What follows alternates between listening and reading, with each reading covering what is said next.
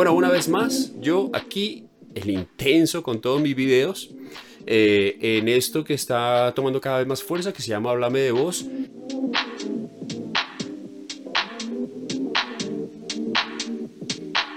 En ese plan de conocer gente que, que tengo en mi círculo de amigos en redes sociales y más ahora pues que tenemos bastante tiempo con el tema de la cuarentena. Y para hoy tengo a una invitada que, con la cual quiero hablar porque creo que tiene un mensaje muy importante sobre cómo el deporte la lleva de un momento negativo a un momento positivo. Y, y creo que eso es, eso es muy importante. Y mi invitada de hoy es Joana Ochoa. Joana, hola, ¿cómo estás? Hola Mauro, ¿cómo estás tú? ¿Bien? Agradecerte, que, esté, agradecerte que estés aquí, que hayas aceptado eh, tomarte este tiempo. Vamos a charlar, la idea es que charlemos aquí un buen rato y que lo pasemos bien. gracias a ti Mauro por invitarme. Bien, hablemos de Joana. ¿Quién es Joana? Eh, ¿Quién era Joana desde sus principios, desde pequeña? ¿En dónde estudió? ¿Cuáles eran sus sueños? ¿Qué quería hacer cuando era pequeña Joana? Bueno, Joana es la hija mayor de Mónica y Francisco. Tengo un hermano también un año menor. Eh, Joana siempre fue la, la líder del salón desde la guardería. En el colegio fue la mejor estudiante. También en la universidad me fue súper bien. Eh, Joana, digamos que pequeña, era una niña muy consentida por sus papás, pero también era muy eh, muy juiciosa con, y muy disciplinada con sus cosas. Mi papá, por ejemplo, hay una enseñanza súper grande que me, me, dio mi papá, es que él cuando era pequeña, a los 6 años, me metió a aprender natación. Entonces, de los 6 a los 12 años, yo hice natación en un equipo, pues competía y todo, pues pequeñita. Sí. Y un día no quise, no quise volver a estar en el, o sea, no quería volver a los entrenos y le dije a mi papá que no, que no quería más natación. Y mi papá me dijo, yo te dejo salir de natación si, te, si escoges otro deporte y le dices a cuál te meto y en ese momento puedes cambiar. Entonces, después con el tiempo pensé, cambié otro deporte. Entonces, Giovanna siempre fue, siempre fue una niña así súper disciplinada, súper viciosa, con rutinas, con cosas, con sentidas. Tú ahora eres muy, eh, o sea, eres muy dedicada al deporte. No vamos a hablar del deporte actual, pero veo que desde pequeño, creo que eh, por el, el, tema de tu padre, o sea, te, te, o sea, quería que estuvieras muy activa con el tema del deporte. ¿Era más por tu padre o era por ti misma? No, en, por mi papá mi mamá. Ellos, mi papá era deportista, mi mamá sí le gustaba mucho, pero, pero digamos que chiquita lo empecé a hacer porque para ellos ellos querían que yo aprendiera a nadar. O sea, no tenía lecciones, estaba súper pequeña. Pero después a mí me empezó a gustar tener una actividad que fuera como diferente de ir al colegio o algo que me sacara de la rutina y los entrenos se convirtieron en algo que me, que me, gustaba. Y en medio de la disciplina, pues que también entre comillas era algo que mi padre quería, uh -huh. sin embargo yo escogía los deportes, cambiaba y era algo que de verdad me gustaba, me gustaba hacer. Ya, eso era, entonces, o sea, digamos que en la época pequeña eh, empezaste con la natación y luego otro, te dedicaste a algún otro deporte, digamos cuando estabas en la época del colegio, ¿qué deporte te gustaba hacer en el tema de la educación física? Sí, hice, no, lo peor es que no me gustaba educación física, ya te voy a explicar. No.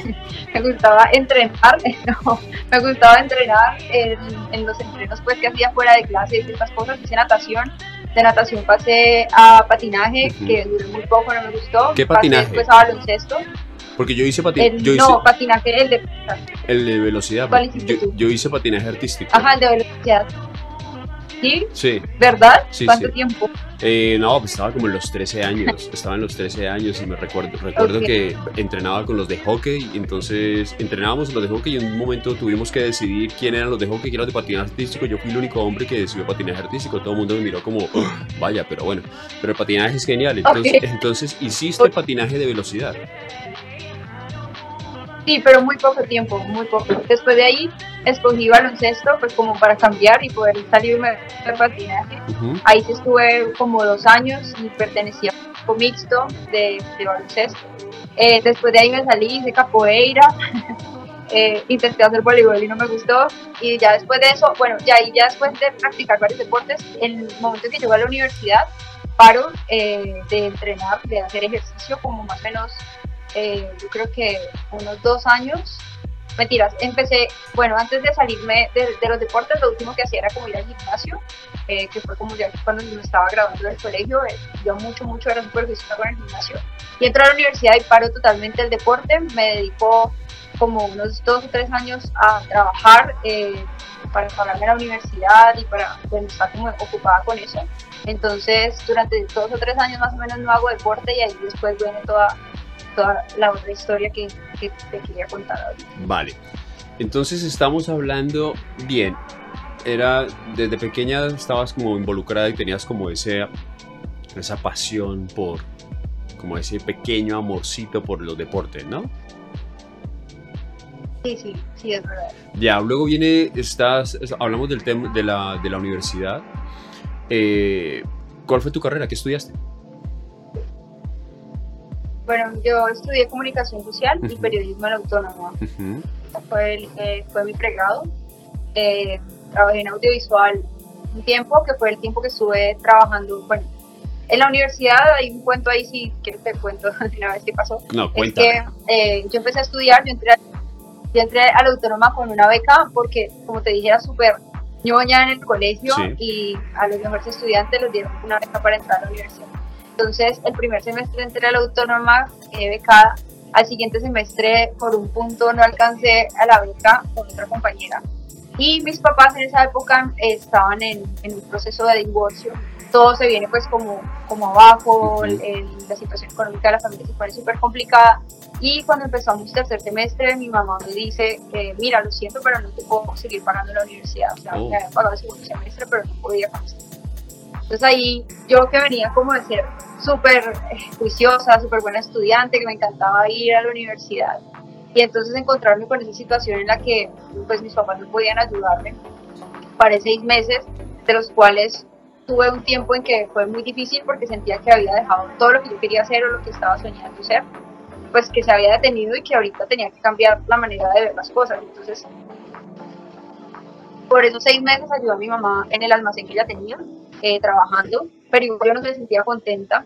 Y ahí, no sé, ahí fue, creo que es una de las enseñanzas más grandes eh, que he tenido en la vida y de las cuales no me arrepiento y creo que me llevaron también a, lo que soy ahora y es que eh, un día se me ocurrió de que si yo quería si yo quería verdad que cumplir el, sueño, cumplir el sueño en la universidad algo que yo tenía que hacer, entonces se me ocurre hacer una rifa de una cámara, eh, no me acuerdo, tengo incluso por ahí la boleta, y hice una rifa donde le decía a la gente con una foto mía, decía como que ayúdame a cumplir el sueño de continuar mi universidad, no sé qué vendí como 100 boletas, con eso recogí un dinero para pagar la mitad de la mitad del, semestre, cuarto del semestre.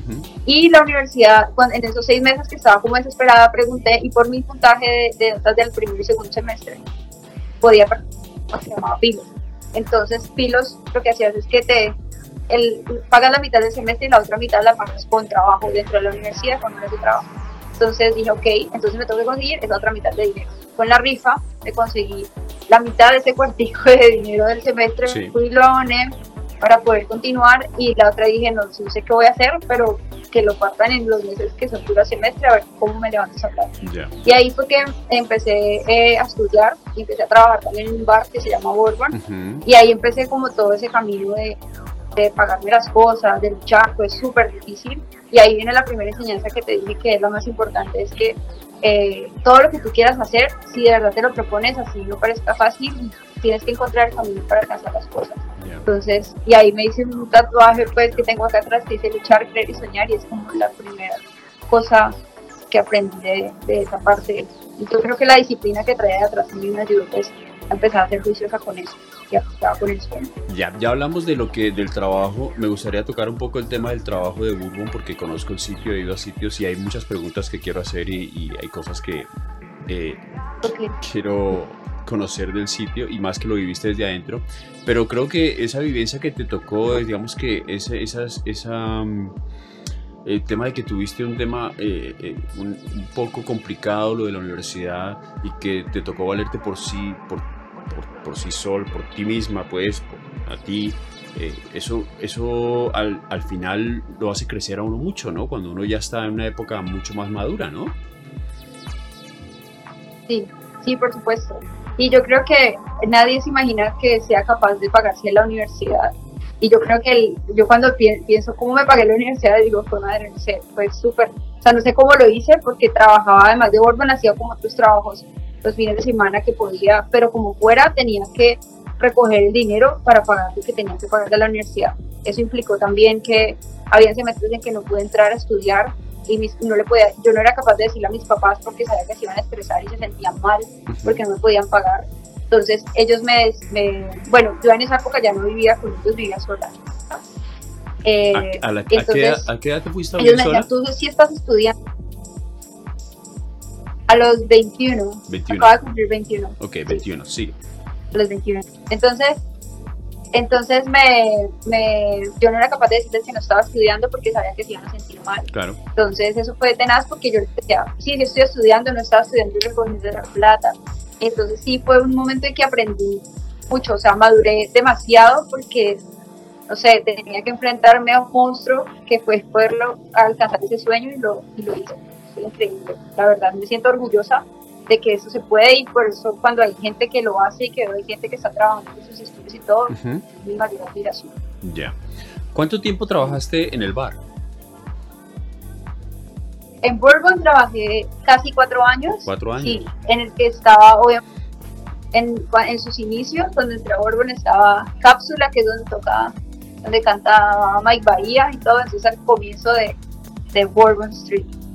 Ya, cuatro años, eso es bastante tiempo bastante tiempo en un bar. Aunque bueno, yo, yo creo que ah, yo creo que ahora mismo yo voy a Bourbon. Bueno, ahora no porque estamos no podemos ir, pero antes de esto yo iba a Bourbon y, y yo todavía veo meseras de hace 10 años.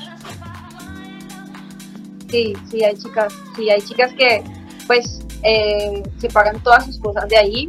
Mira, en el bar, yo hay algo que hay detrás de los bares y es que y es una enseñanza de vida. Yo creo es que muchas de las personas que son meseros son personas que de verdad están pagándose sus estudios, eh, no tienen, su familia no los puede mantener, ellos mantienen sus cosas solos. Entonces, es, el bar, por ejemplo, fue, algunas chicas trabajaban, tenían sus casas normalmente y recibían dinero extra, como había otras que de verdad estaban luchando todas. Entonces, sí, el bar se, convertido, se convirtió en ese sustento mío y el de otras chicas, y como dices, hay meseras que llevan un montón de tiempo y muchas de ellas poco a poco se han ido pagando la universidad, poco a poco mantienen a sus mamás, en sus casas, cosas así, entonces es por eso que cada vez que van a un mesero piensen en que hay una persona que está, muchas de las personas están trabajando por el verdad, y están ahí sirviéndoles a ustedes para Eso, a ver, yo quiero tocar, hablar un poquito del tema de Bourbon, porque creo que yo tengo una percepción que no, creo que no soy el único que la tiene, y una de las cosas que cuando yo voy a, un sitio como un bar o como un restaurante, eh, yo soy muy amable con la gente que me atiende. Porque yo entiendo la situación, o sea, no debe ser muy fácil. Eh, y además, a ver, algún día, alguna vez, un amigo que tiene un bar, yo le dije que quería vivir la experiencia de trabajar de mesero y él me aceptó sin paga alguna porque yo quería vivirlo y trabajé en un bar de noche haciendo de mesero y es muy complicado, es muy difícil eh, porque, hombre, tienes que trabajar, tratar con mucha gente, que alguna gente es muy amable, otra gente no.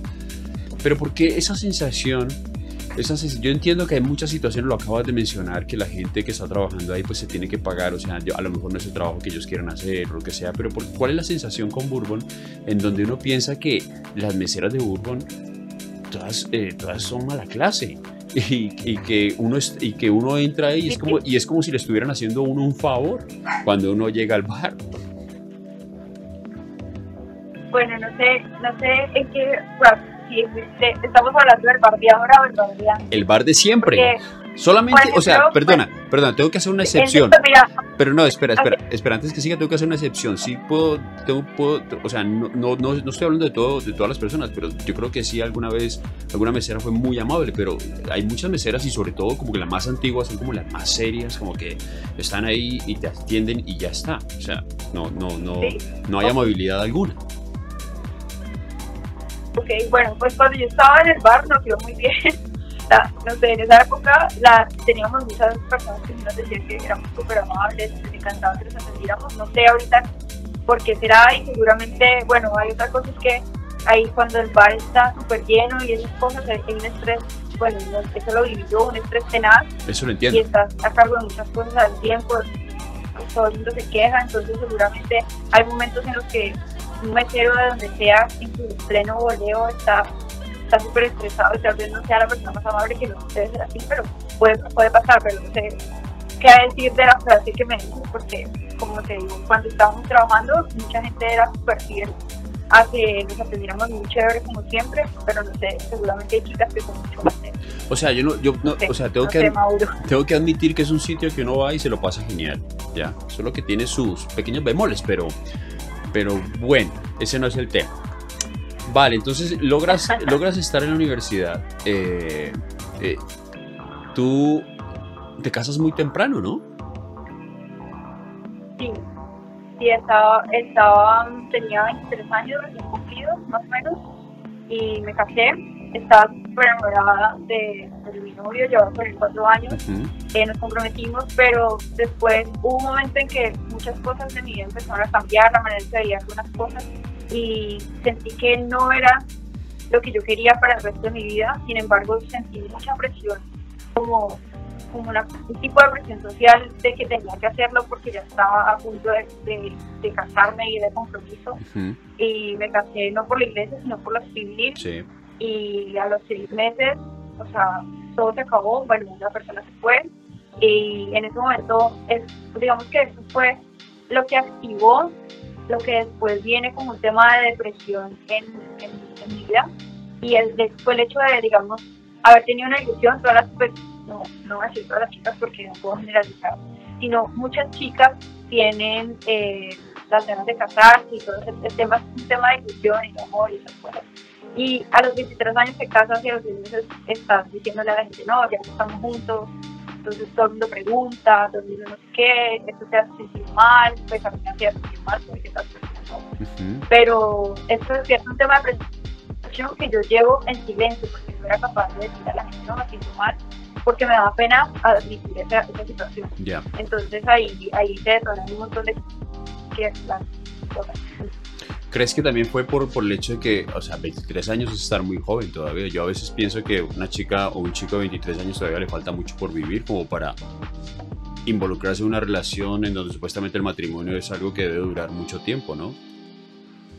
Sí, sí, es Sí, estaba súper pequeño, súper pequeño, pero era algo que en el momento sentí que quería hacerlo, la otra persona también estaba súper comprometida, pero fui yo la que la que decidí que no quería esas cosas, o sea, ciertas cosas que estaban en la relación no las quería en mi vida. O sea, fui yo la que, la que no quiso continuar con, esa, con, esa, con ese compromiso. Bien. hablando contigo fuera de cámara, me, me, contabas que habías caído, habías entrado como en una depresión, una depresión bastante fuerte. ¿Es por esta, es por esta relación que, que, que caes en esa depresión?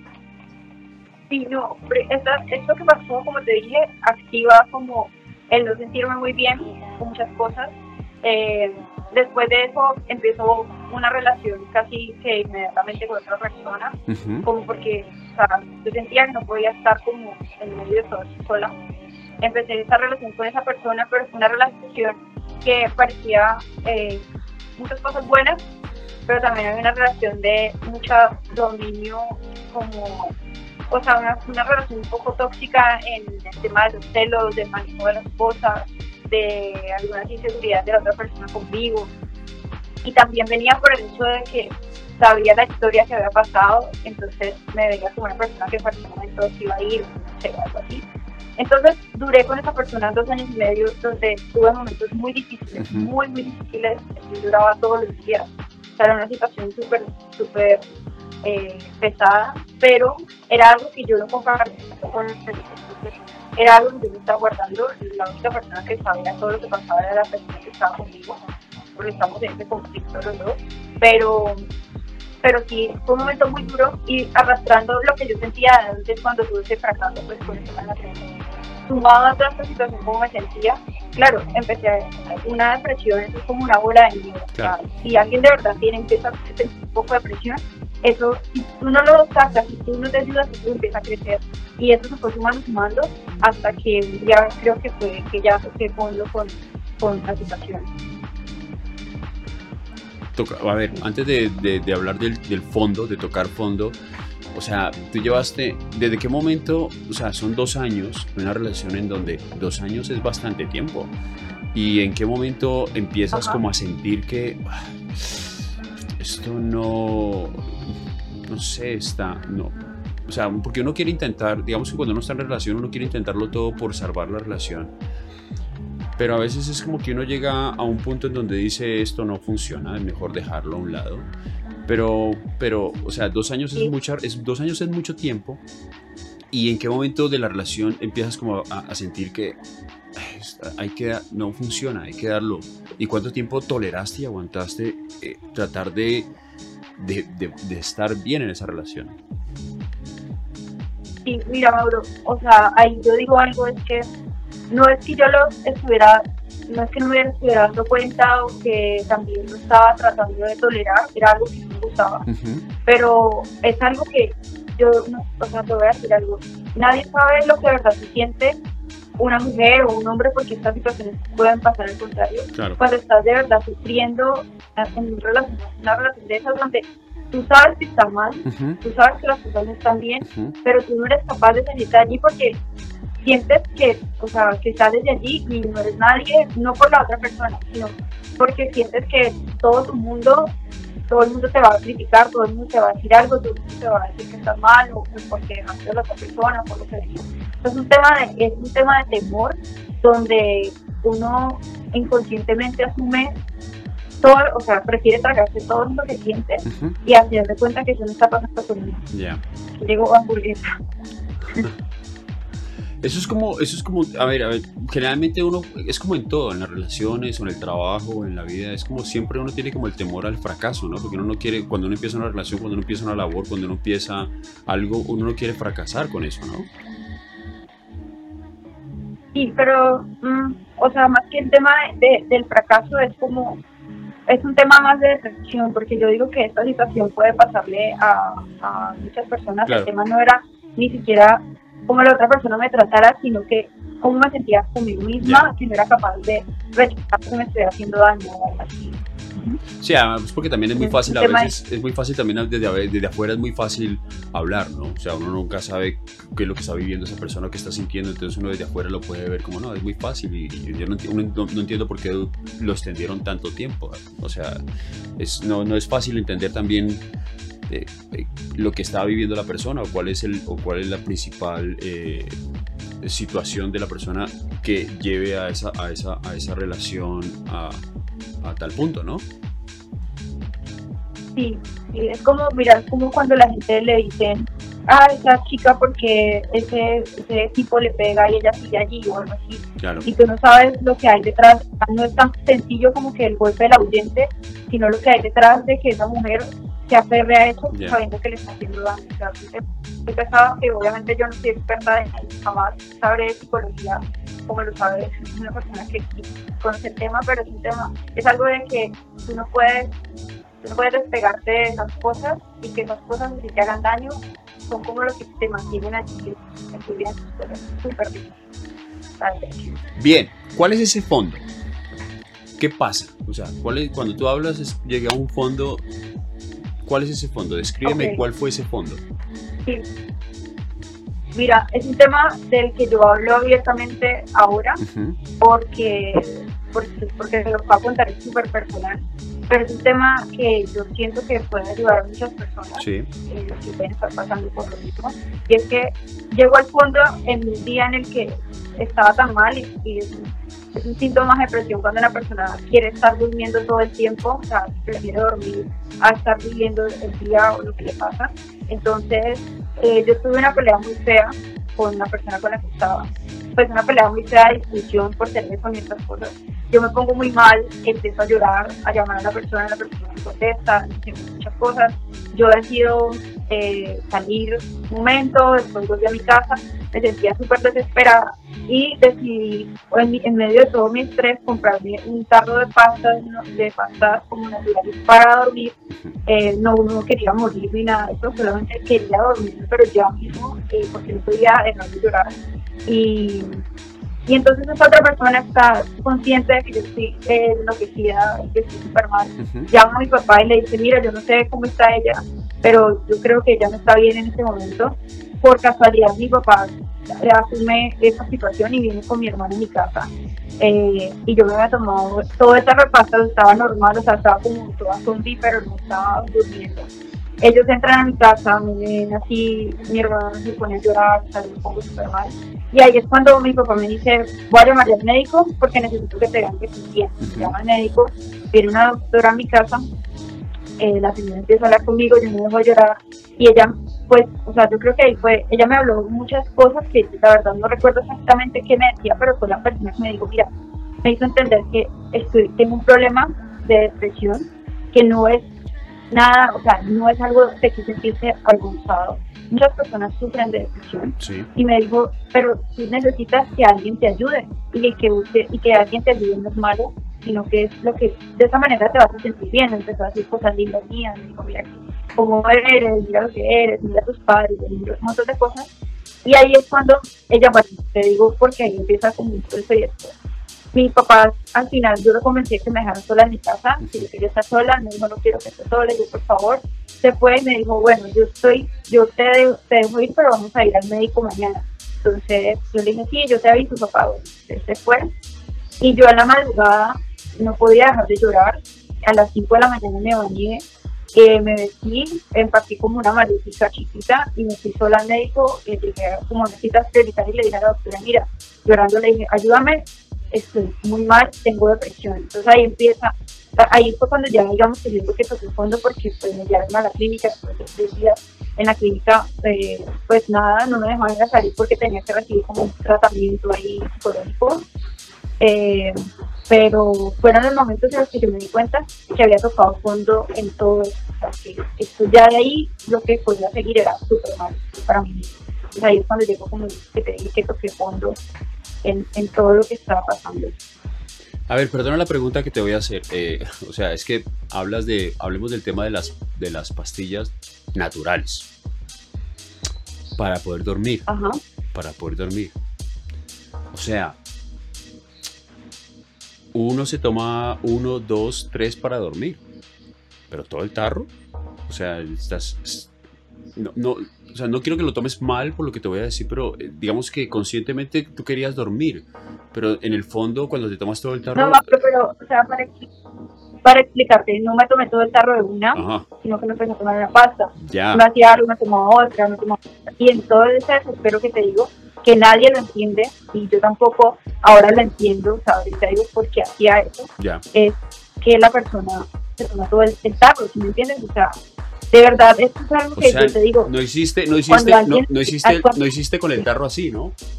O sea, no te lo tomaste todo. No, no, no. Ajá, ok, ok. Es que parece, pareciera, pareciera, o sea, lo cuentas y pareciera como es que en una noche dijiste, me voy a tomar todo este tarro porque me quiero dormir ya mismo. Ya, ahora, ahora ya queda más claro el tema así fue. ¿Cuánto dura este fondo? El fondo, bueno, no, el fondo no dura, no dura mucho. La verdad, yo después de que salgo de allí, eh, yo me pasé esos tres días con mi papá en, la clínica. Sí. Eh, él me habló mucho, me vio llorar mucho, eh, me dijo muchas cosas, lo vi sufrir por mí. entonces, yo creo que eso fue la, la cosa que me dijo a mí, ya tienes que reaccionar y buscar ayuda. después de eso volví al trabajo, no sé, todas las cosas. y, y, una persona me ofrece ayudarme con, con, un psicólogo para poderme verme, o sea, porque me veía muy mal y me dijo, ven, yo te voy a conseguir un psicólogo para que estés mejor. Pero solo si tú quieres ayuda. Entonces dije, sí, por favor. Empecé a, a, ver la psicóloga, no sé, no había pasado ni siquiera una semana y media de haber, de haber salido de, de, la clínica esos tres días. Y empecé todo un proceso que fue muy difícil, pero que fue muy bonito porque empecé a hablarme a mí misma y a decirme, Joana, no puedes seguir así, Joana, no puedes seguir llorando, Joana, no puedes seguir así. Entonces, ahí viene todo otro camino que se abre, que es un camino de, que me ha hecho ser lo que soy ahora y me siento muy contenta. Pero también es un camino que, que lo que te digo es que depende, y dependió de lo que yo decidí hacer con mi vida. Bien, entonces luego llegas a un punto en donde dices, oye, Joana, despierta, espabilate, no puedes estar en esto todo el tiempo, tienes que salir adelante. ¿En qué momento llega esa pasión por el deporte? Este, ¿El deporte hace parte de, este escape, de esta situación que, viviste, de esa caída tan al fondo y luego ese, como ese resurgimiento de Joana? Sí, mira, ahí es cuando en ese proceso que te dije que empecé a, tener con la psicóloga, eh, yo empecé a mirar qué tipo de persona era para mí un ejemplo, o sea, gente que yo podía admirar. Y justo en mi trabajo eh, conocía a un par de personas que o sea, los veía todos los días, pero eran maratonistas. Y para mí era como la cosa más increíble que esa persona que yo veía pudiera correr 48 kilómetros, me parecía una locura. El running no era algo que a mí me gustaba en ese momento, para nada, simplemente empecé a admirarlo. Y eh, uno de esos días en los que estoy en, todo ese proceso de, mejorar con la psicóloga y todo, empiezo a pensar que yo quería empezar a hacer algo que me costará mucho trabajo, pero que solo dependiera de mí como avanzar. Entonces dije, bueno, porque si esas personas me parecen como tan cool, que son, que son maratonistas, yo quiero empezar a correr y yo quiero ser una runner.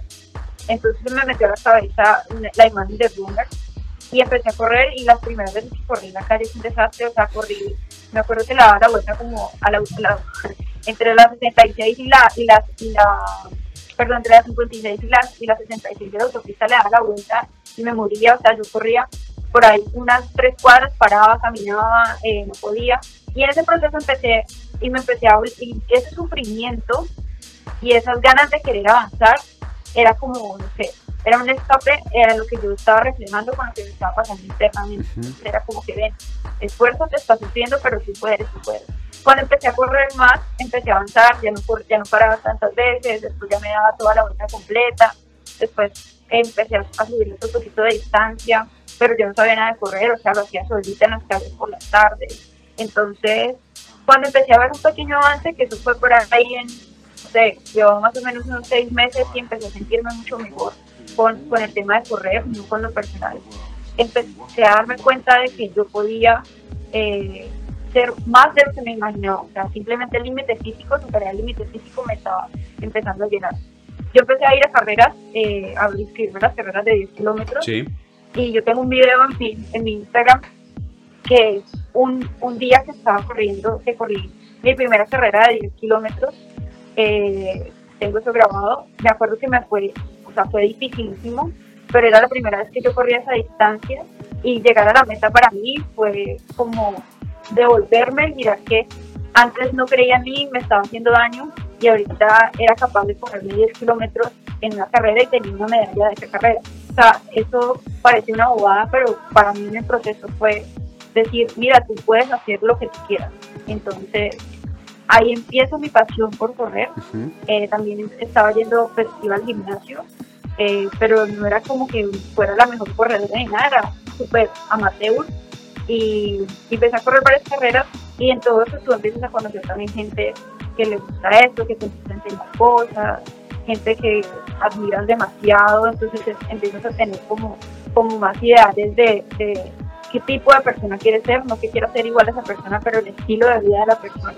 Y ahí es cuando empieza mi pasión por, por el tema de, running. Además que la manera en como yo me sentía conmigo misma cambió totalmente. Claro, que lo que yo sentía y creo que lo, entienden las personas que, que hacen eh, running y otros deportes, es cuando uno llega cargado con esos sentimientos de rabia, de estrés, de todo lo día, y haces una jornada de ejercicios que te implica un esfuerzo y como sobrepasar algunas cosas que crees que no puedes, la satisfacción es increíble. Tú de verdad desfogas todo lo que, que tienes y eso pues ayuda en todo, en todo mi proceso de, recuperación de, de esa depresión. ¿En qué momento listo, empiezas con el correr y a retarte y a correr 5, a correr 10, a correr 25, qué sé, a correr ya mucho más distancias, pero ¿en qué momento dices, oye, la bici se ve como bien? Ok. Bueno, pues la bici, cuando, bueno, antes de la bici viene otro proceso. Sí. Es que yo seguí corriendo en mis carreras eh, hasta 10 kilómetros más. Y y todo el mundo lo pareció súper chévere, como que me decían, yo, ah, qué chévere que correr, yo, ah, qué bacano, y empecé a sentir que la gente admiraba, o sea, que personas que yo conocía que antes veía que no corría, admiraban ese esfuerzo que yo estaba teniendo. Entonces, eh, ahí fue que yo le empecé a coger un, un amor muy grande al running y a querer superarme y a querer mejorar. Y después de eso, bueno, pasó un buen tiempo y hace más o menos un año y medio casi, decido entrar a un equipo de running. Mi mamá siempre estuvo muy al tanto, bueno, mi papá siempre, después de verme tan mal, eh, me veían esforzando en lo de las carreras, en esto de running fue solita, y me veían tan apasionada que se sentían súper contentos. Mi mamá entonces empezó a decirme, mira, ¿por qué no te metes a un equipo? ¿Por qué no te metes a un equipo? Entonces yo le decía, no, no quiero, yo quiero entrenar sola, tú sabes que corras por mí. Eh, pero después de un tiempo, una persona que ahorita es muy, muy amigo mío y lo quiero un montón, eh, que se llama Juanes. Juanes me escribió un día por Instagram y me dice, mira, yo veo que te gusta correr, ¿por qué no vienes a entrenar en Fénix? Entonces, porque yo justo estaba preguntando algo por las historias de, equipos de running. Entonces yo le sigo el juego a, Juanes y al comienzo le dije, no, yo quiero, no quiero ir a un equipo. Y después un día eh, la persona que en ese momento era mi pareja me dice, me dice, ¿por qué no intentas? Yo te acompaño si te sientes bien, sigues y si no, pues no, pues vuelves al equipo ya. Y fui ese día súper escéptica al equipo y me encantó. Y, ahí fue que Juanes ya pues me integró con el equipo, toda la cosa, y ahorita es uno de mis mejores amigos en todo esto del, deporte. Eh, entonces empiezo en Fénix, pero solamente como un runner, porque el tema del triatlón siempre me pareció fantástico, pero me daba miedo, yo no iba a ser capaz. Y estando en Fénix, eh, tengo una lesión, eh, por, pues obviamente sobreentrené al iniciar en un equipo, me, me esforcé un montón y yo no estaba acostumbrada a esas cargas. Y eh, tengo un dolor en una rodilla que me, toca, me obliga a parar por dos meses en running.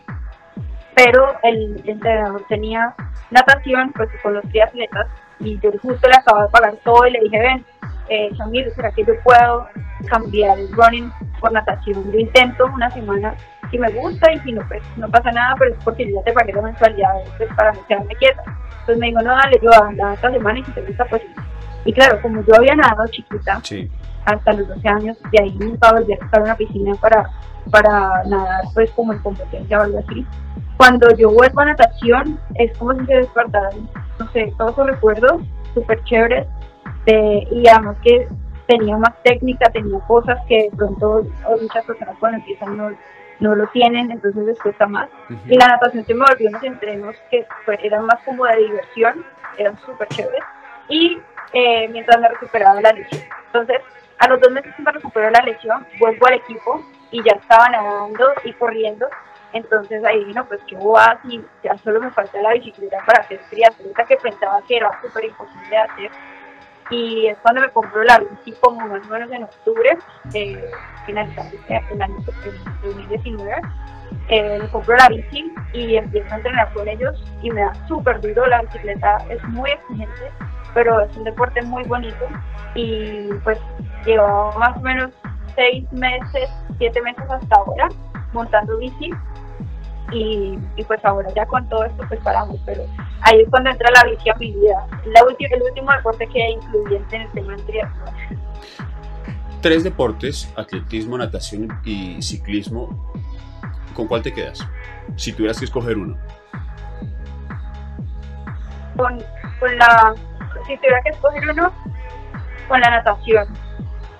Me quedaría con la natación. Nadar es, es fantástico O sea, nadar y nadar con gusto y desplazarte en el agua y todo me parece algo increíble.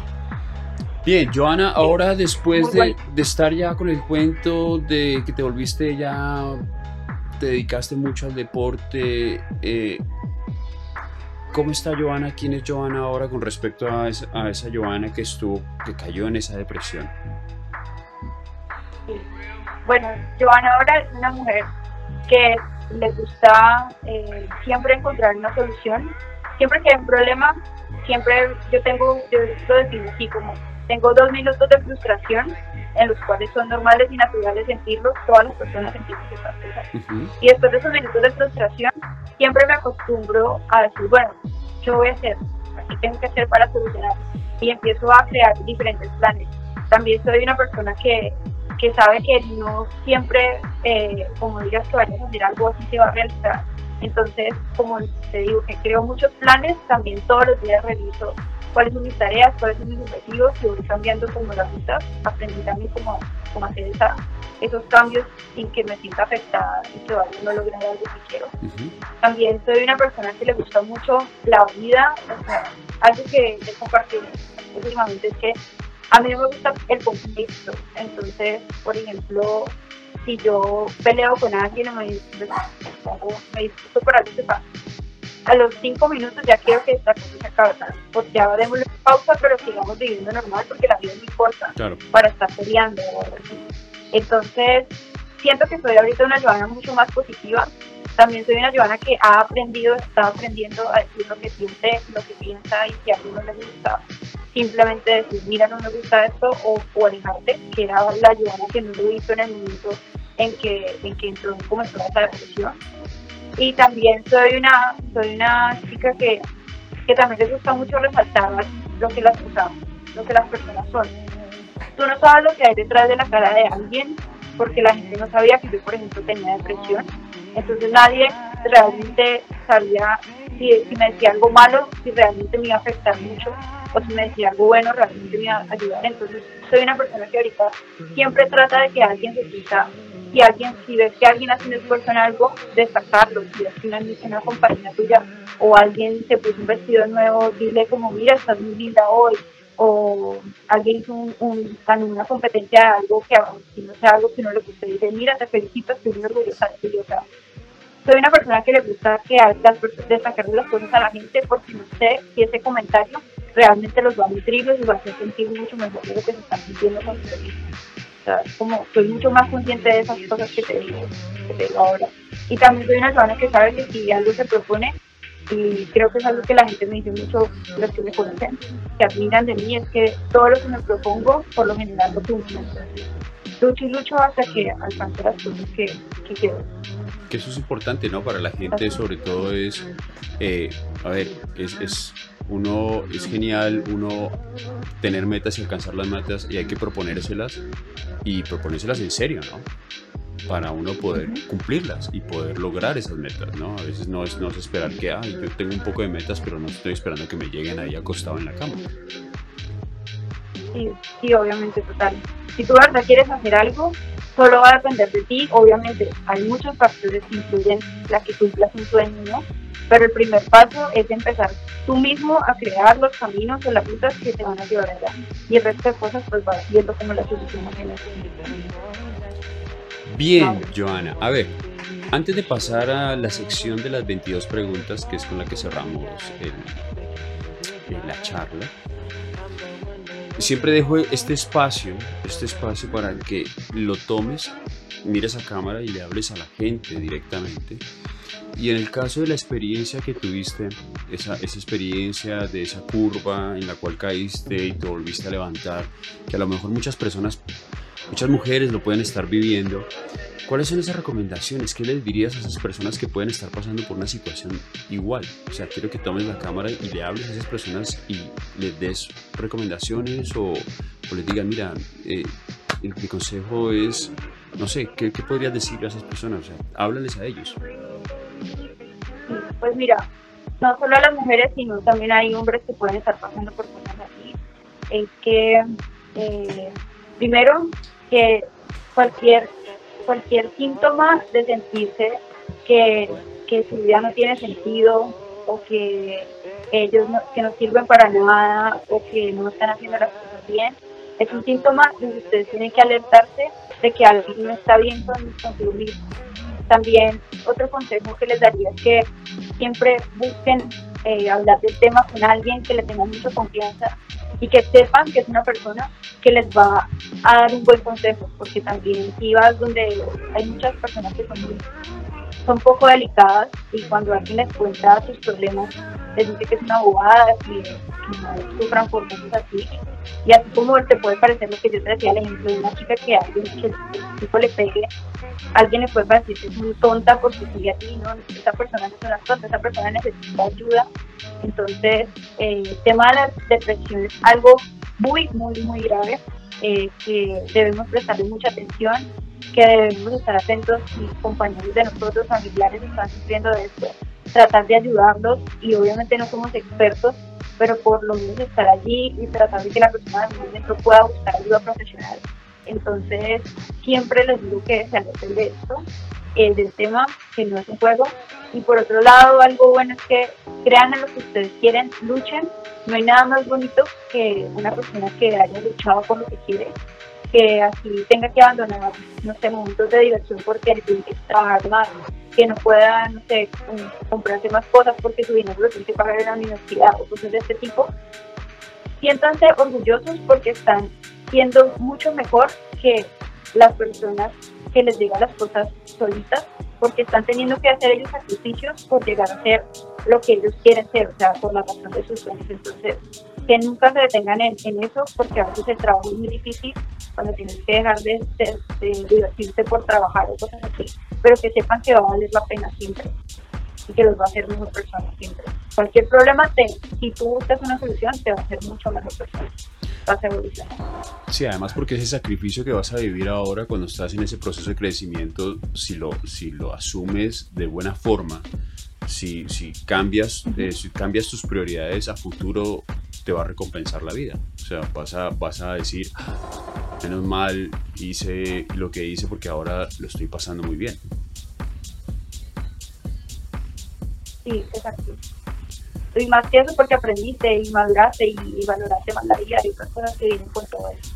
Así es. ¿Qué te parece si pasamos a las 22 preguntas sobre tu vida que necesitas plantearte? Bueno. Bien, ¿cómo, cómo, ¿cómo funciona la dinámica? La idea es que tampoco me respondas sí o no, ya, pero que sea muy corto y concreto, ¿vale? O sea, lo primero, o sea, como lo te, te, la, te hago la pregunta, lo piensas cortito y la respondes, ¿vale? Vale. Vale, la primera, ¿tienes la vida que quieres? Sí. ¿Por qué? ¿Tengo que decir por qué? cortito. Porque cuando... Ok, porque es lo que yo he decidido llegar a ser, por lo que he trabajado. Muy bien. La dos. ¿Qué, ¿Qué tres palabras utilizarías para definirte? Para definir pasión, eh, disciplina y amor. Y amor, muy bien. Ahora, ¿qué tres palabras utilizarían otros para definirte? Eh, otros, eh, loca. Eh, muy, pues, muy contenta, muy feliz, algo así. Y otra tercera palabra sería eh, como inspiración. Inspiración. Muy bien. yo, creo, yo creo que eso lo he visto por medio de redes sociales a medida que has ido creciendo en el tema del deporte. Creo que te has vuelto como un referente para muchas otras personas en cuanto al tema de que inspiras, ¿no? Inspiras a muchas personas también a hacer, a hacer lo que haces, ¿no? Sí, Mauro. Eso no sé, hay mucha gente muy buena que también me inspira a mí y inspira a otros, pero cuando alguien te dice que le inspiras es, es increíble, de verdad. Es muy feliz. Qué bien, eso es importante. Cuatro. Ahora, mira esta. Cuando piensas en felicidad, ¿qué es lo primero que se te viene a la cabeza? Cualquier cosa. No sé, ¿qué lo, cuando, piensas, cuando piensas en felicidad, o sea, piensas en felicidad, sí, lo que se te ocurra. Cuando piensas ¿qué es lo primero que se te viene a la cabeza? Felicidad y lo primero. Uh. Eh, se me viene una meta y otra y otra cosa, perdón, es una pizza.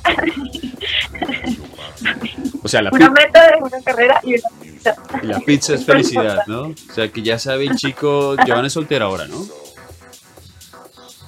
Sí, señor, sí. Bueno, ya sabe el chico que esté viendo esto, entonces ya sabe que con la pizza va ganando. Bien. ¿Qué? La buena pizza en la meta. que llegue con una, en vez de rosas, una caja de pizza. Bien, quinta. ¿Cuántas de las promesas que te has hecho has cumplido?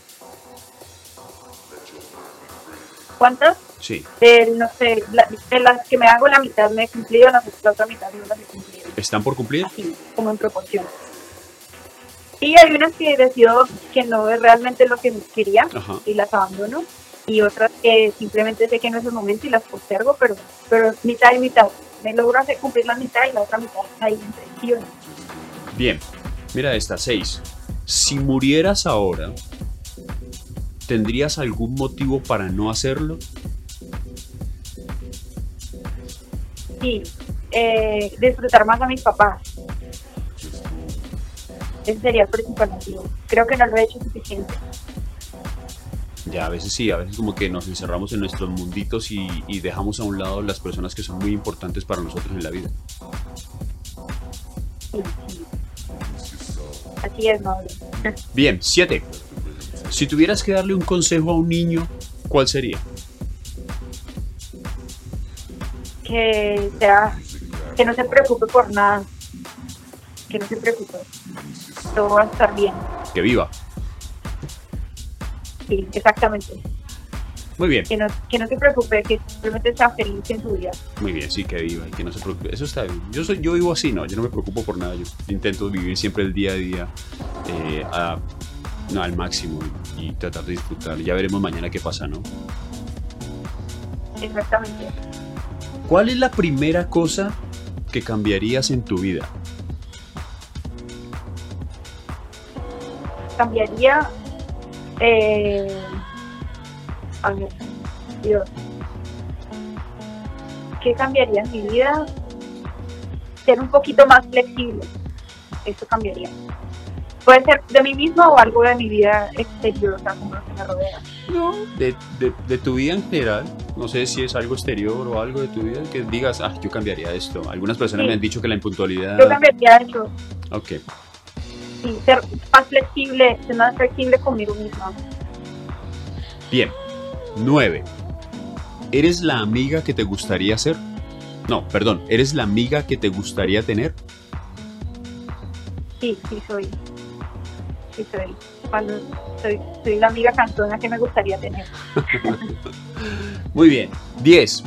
¿Cuándo fue la última vez que te atreviste a hacer algo nuevo? Creo que ya lo respondiste contestando, pero a lo mejor puede haber algo por ahí diferente. Mm, algo nuevo. Hace poco, no, hace poco. Bueno, soy una persona que le gusta probar las cosas, siempre. Entonces, eh, siempre trato de, siempre y cuando me vaya a llenar, ¿no? Entonces, hace poco hice algo nuevo que parece nuevo, pero aprendí a hacer un taller de coctelería y me encantó.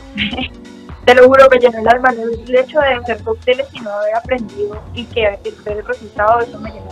¿Cuál es el... hace, no sé, esta semana de cuarentena aproveché y hice algo ¿Cuál es ese cóctel que dices, ah, este me quedó perfecto? Porque a mí me gustan los cócteles, a mí me gusta, la verdad me gusta la, la, buena bebida.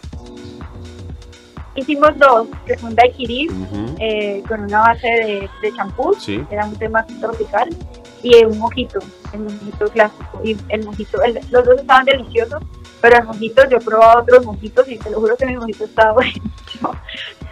Yo no soy experta en mojitos. Pues ah, yo sí, a mí me encanta el mojito, yo soy fanático del mojito, vamos a, voy a tener que probarlo algún día. 11. ¿Romperías las normas por ser fiel a tus principios? Sí, sí y no, no he roto las normas, pero sí he dicho cosas que muchas personas no dirían simplemente porque no estaba bien, porque no se estaba haciendo bien. denunció lo que no está bien. Perfecto.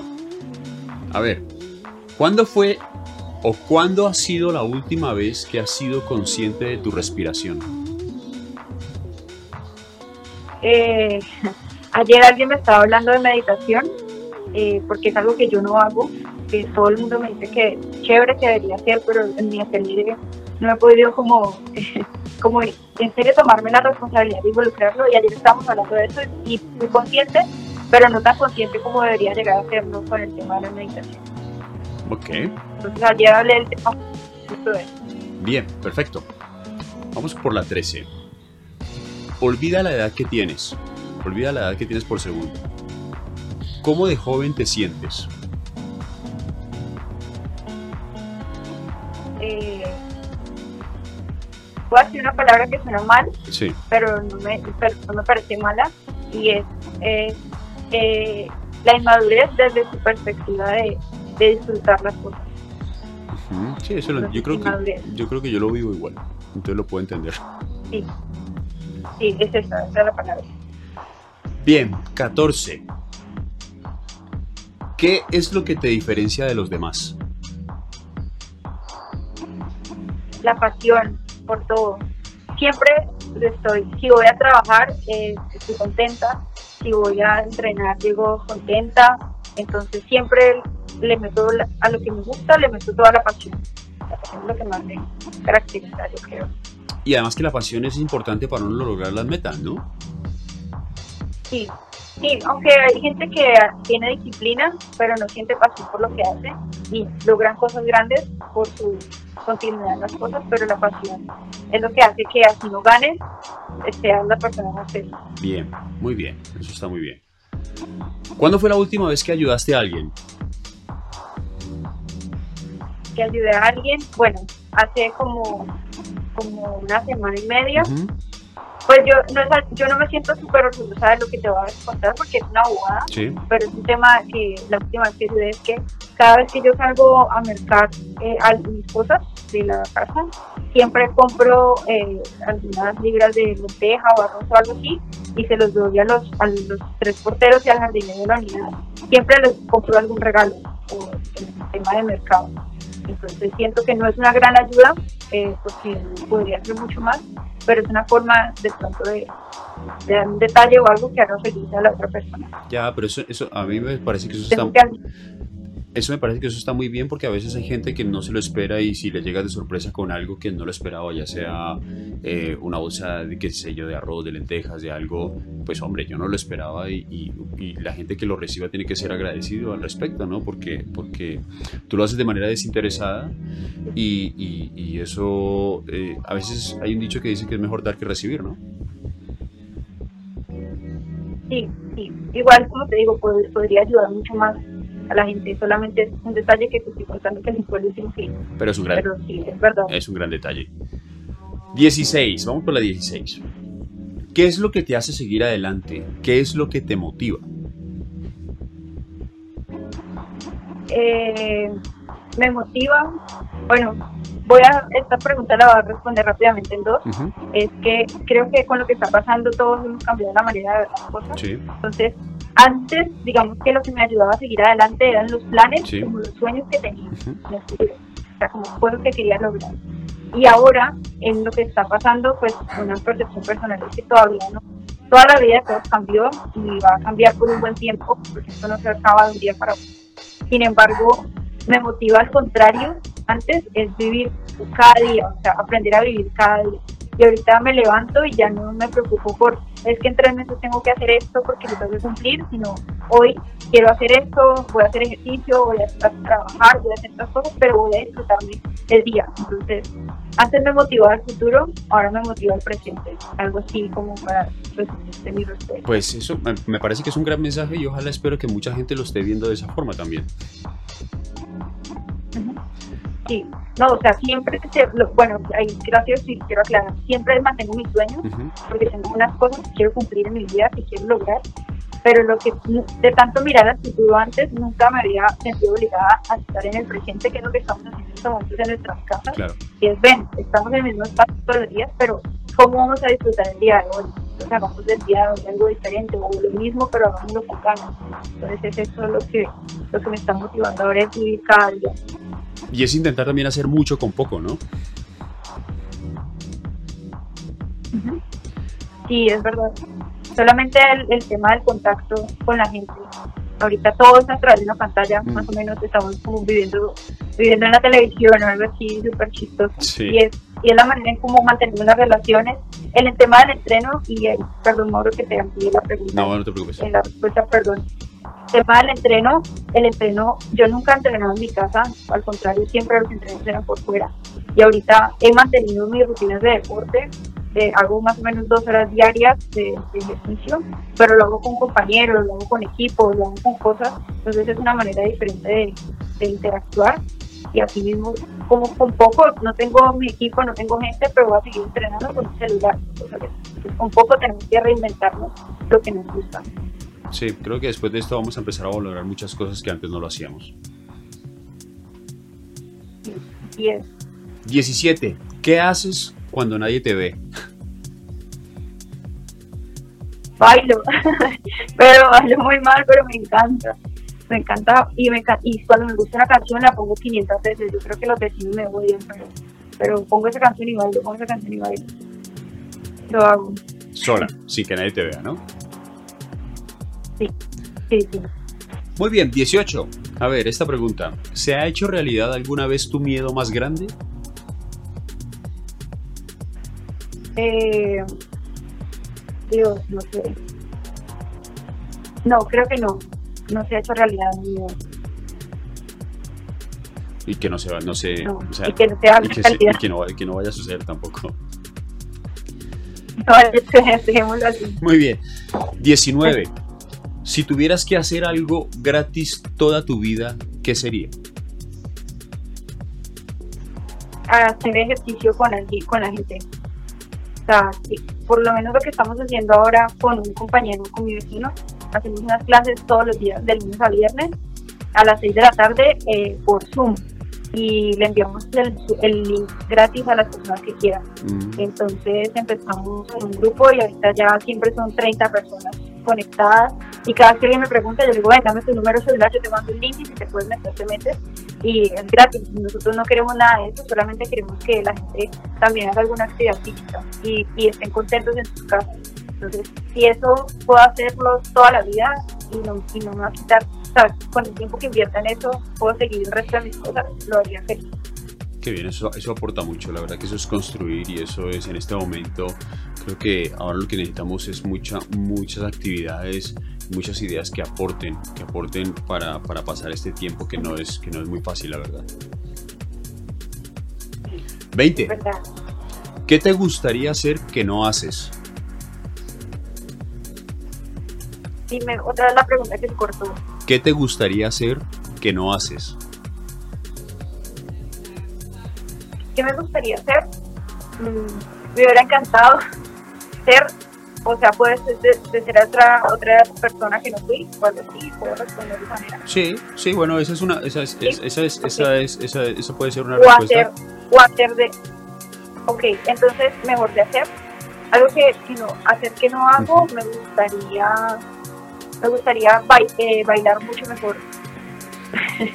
mejor mis pasos de baile. Pero no, en serio, o sea, yo veo a los, a los bailarines profesionales y me parece fantástico. Parece increíble lo que hacen. Pero eso es. Eso, me gustaría hacer. Bueno, eso es fácil. Podrías ponerte en contacto y, organizar unas organizar unas cuantas clases, ¿no? Así como tú haces, así como haces unas clases para otra gente de ejercicios, podrías de pronto a lo mejor hay gente que está haciendo clases de baile. Sí, sí, vamos a ver, vamos a ver si hay talento. Ese es el problema. ¿Llevas el ritmo? Sí. Sí, sí, pero bueno, no, bueno. A nivel que me gustaría, creo que es un poco difícil. Pero sí, es. Bien, 21. ¿Qué te gustaría dejar de hacer?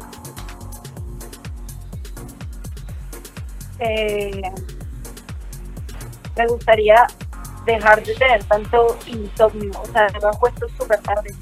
Entonces me encantaría poder de verdad acostarme temprano y dormir las horas que son y todo. Pero mi energía hiperactiva no me, no me, no me ha dejado, pero sí.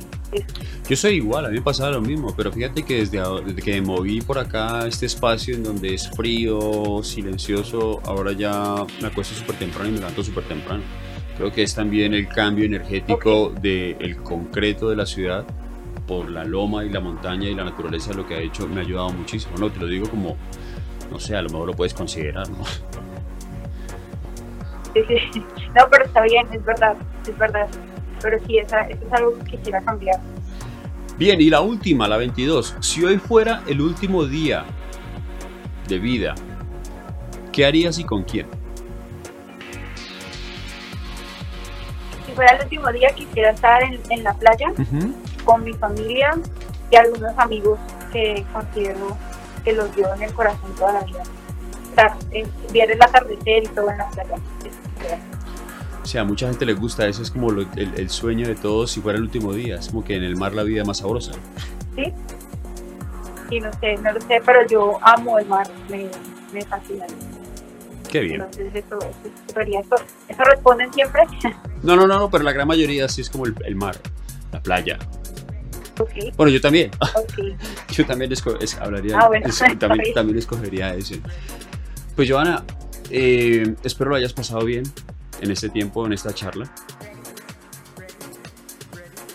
muy bien, muchísimas gracias. Me gusta compartir estas cosas. Al final no sabes quién está escuchando y quién le pueda servir todo lo que la otra persona vive. Sí, además que me parece, o sea, creo que hay un, gran mensaje de vida que le puede servir a muchas personas que pueden estar pasando también por una situación similar. Y yo creo que esta charla puede ser muy, muy positiva para, para, para gente que pueda estar pasando, como acabo de decirlo, por, por alguna vivencia igual, ¿no? Y pues te agradezco mucho que hayas aceptado y que hayas compartido eh, esto que es tan personal tuyo, que lo hayas compartido conmigo y no solo conmigo, sino con la gente que está viendo el video.